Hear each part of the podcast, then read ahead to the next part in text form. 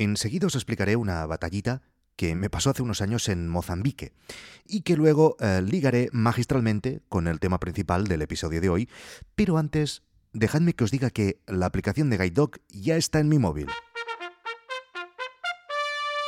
Los developers han cumplido con creces sus timings y me han entregado la primera versión incluso antes de cuando prometieron, superando, por cierto, de lejos al chico alemán, cosa que, mm, bueno, deja un poco inútil el experimento que estábamos haciendo con él, pero bueno, eh, ya decidiremos qué acabamos haciendo con esta otra aplicación. Concentrémonos en la de Guide Dog, en la buena. Estoy muy contento. Em, ha superado mm, de largo mis expectativas porque, mm, bueno, como ya os he ido explicando en muchos episodios, eh, mis experiencias hasta ahora en el desarrollo de aplicaciones eran bastante negativas. Y bueno, por esa razón he sido siempre muy cauto sobre mis expectativas mm, en lo que hace en referencia a la aplicación de GuideDog. Pero em, el resultado final, la verdad es que es buenísimo. Eh, y eso que no es ni una versión beta, eh, es una primera versión alfa. Eh, los developers, que por cierto os presentaré muy pronto, han hecho un trabajo increíble, muy bueno, buenísimo.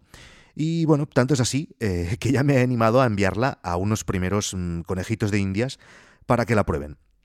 De momento la he enviado a cuatro personas.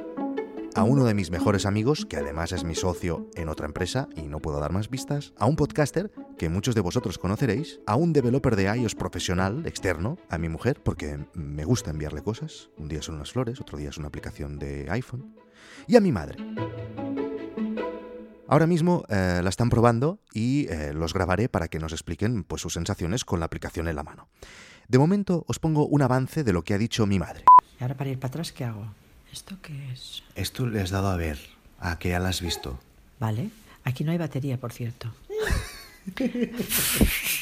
bueno, y ahora la batallita africana.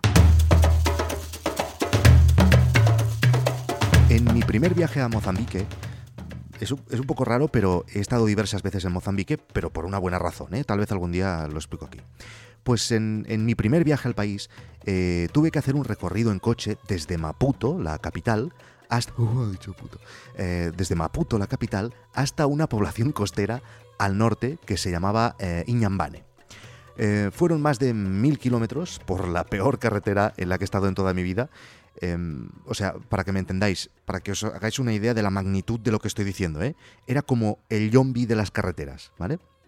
Así nos entendemos todos. Bien, pues mm, salimos a primera hora de la mañana y llegábamos a Iñambane casi a las 2 de la madrugada. Cuando ya hacía unas horas que había caído la noche y faltaban, no sé, unas 4 o 5 horas para llegar al pueblo, le pedí al chofer que, parara el coche porque, bueno, tenía que mear.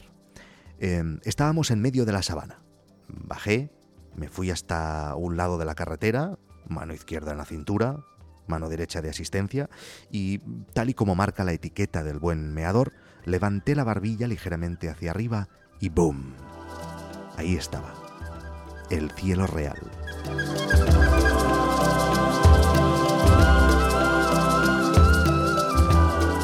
Era la primera vez que lo veía, el cielo, el cielo de verdad, el que siempre está ahí, escondido, pero que nunca nos han dejado ver. Se me paró en seco el pipí.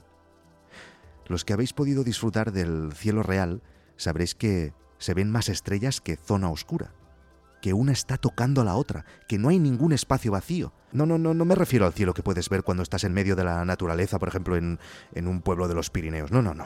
Me refiero al cielo que se ve cuando no tienes nada a más de mil kilómetros de distancia. El cielo real. Pero bueno, esto no es lo que os quería explicar de África. ¿eh? A lo que iba pasó al día siguiente.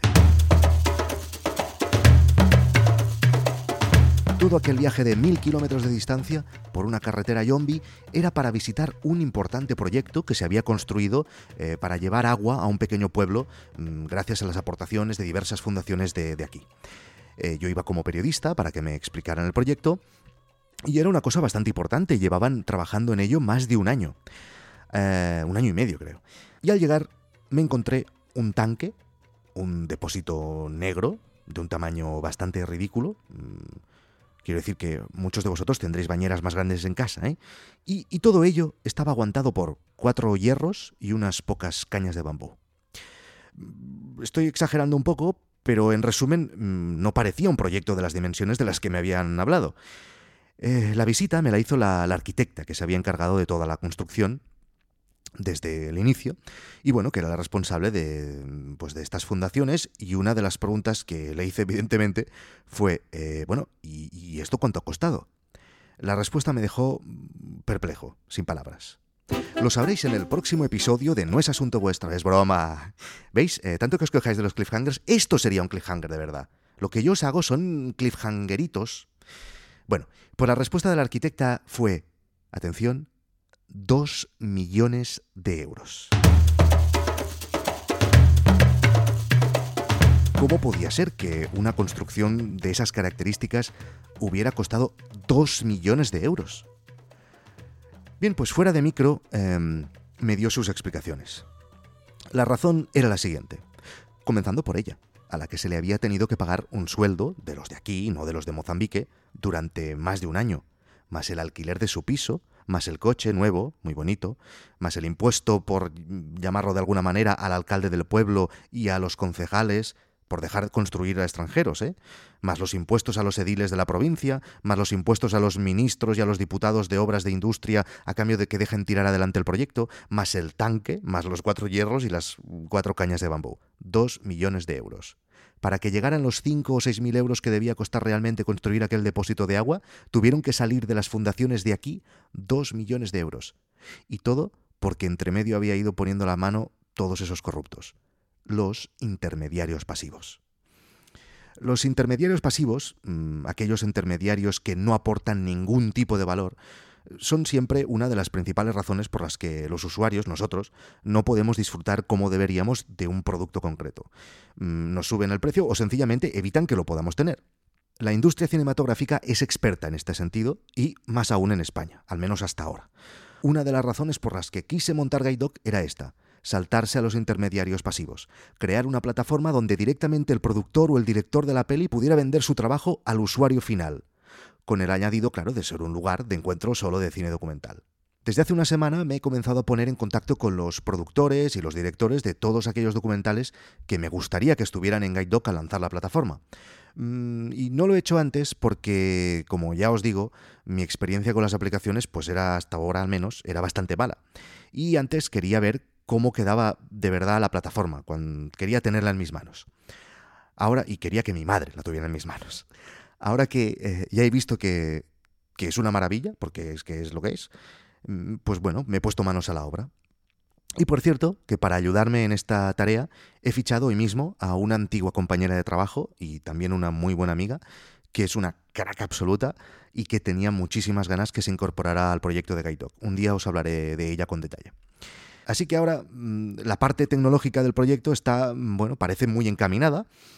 Y bueno, pues todo pinta que en el momento en que tengamos suficientes películas, podremos salir ya al mercado a todo el mundo. Y aquí es donde quiero pedir ayuda, porque ya sabéis que este es un podcast en el que yo os entretengo y vosotros me dais feedback.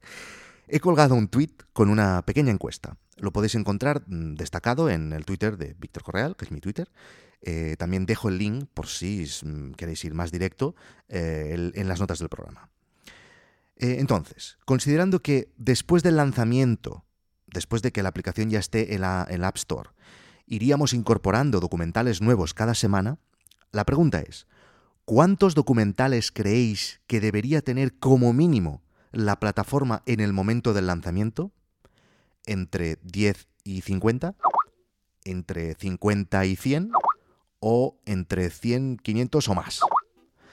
Por favor, eh, me interesa mucho vuestra opinión mm, y bueno, es un feedback que me servirá mucho para decidir pues cuándo será el lanzamiento. Ya sabéis que además me podéis decir lo que queráis en victorcorreal.gmail.com o en Twitter victorcorreal.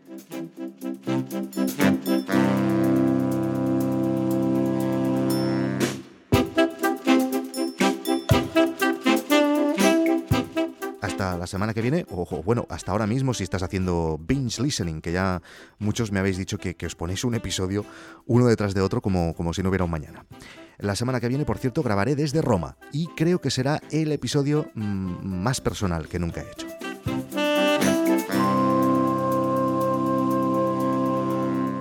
Esto era un cliffhangerito.